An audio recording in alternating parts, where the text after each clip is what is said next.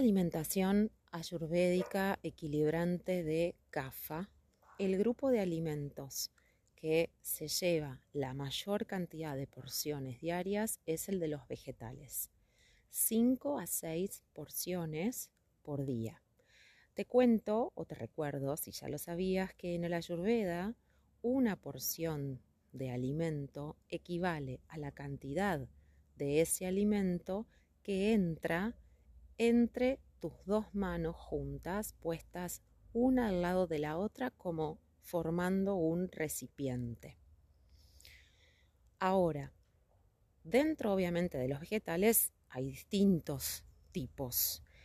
¿Cuáles son los que deben predominar en la alimentación equilibrante de CAFA? Básicamente y en primer lugar, los más frecuentes deben ser aquellos que tienen un sabor amargo y astringente. Esto va a estar principalmente representado por las verduras o los vegetales de hoja verde. Y aquellos que debieran estar en menor frecuencia son los que tienen mayor cantidad de almidones o los que, por ejemplo, al cocinarlos tienen un sabor más dulce. Por ejemplo, la papa, la batata o la remolacha.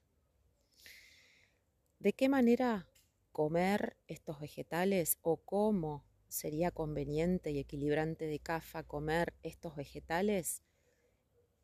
Bien, básicamente dos opciones que son o crudos en ensaladas o bien, si van a ser cocidos, preferir las cocciones secas, esto es al horno, al grill, salteados con un poquito de aceite y evitar las preparaciones de vegetales húmedas, como por ejemplo es el caso de hervidos o en sopas o hechos al vapor.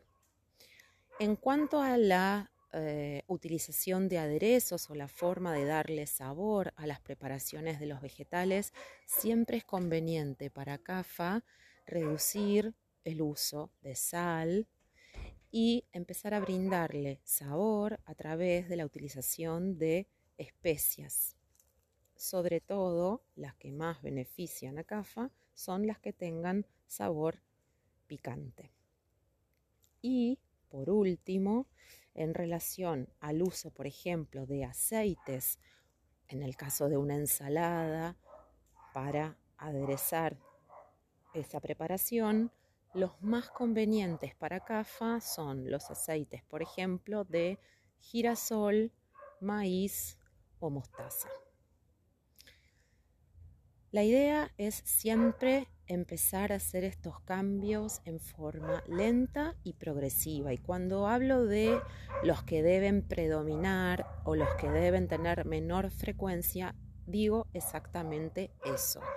Para nada esto implica que alguien con un predominio del doya kafa no pueda jamás Nunca, bajo ninguna circunstancia, comer papa o comer batata o comer remolacha. La idea es que las frecuencias cambien y que estos, por ejemplo, estén menos veces en una semana que los vegetales de hoja verde o que, por ejemplo, la zanahoria. ¿Sí?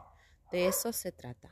Un cambio progresivo, lento y armonioso de frecuencias a lo largo de una semana de alimentación. Bueno, espero que te haya parecido útil e interesante este, esta charla, este episodio de hoy en relación a CAFA y los vegetales. Y bueno, si CAFA está en tu constitución dógica predominante, te animo a que empieces a probar estos cambios. Te mando un gran abrazo.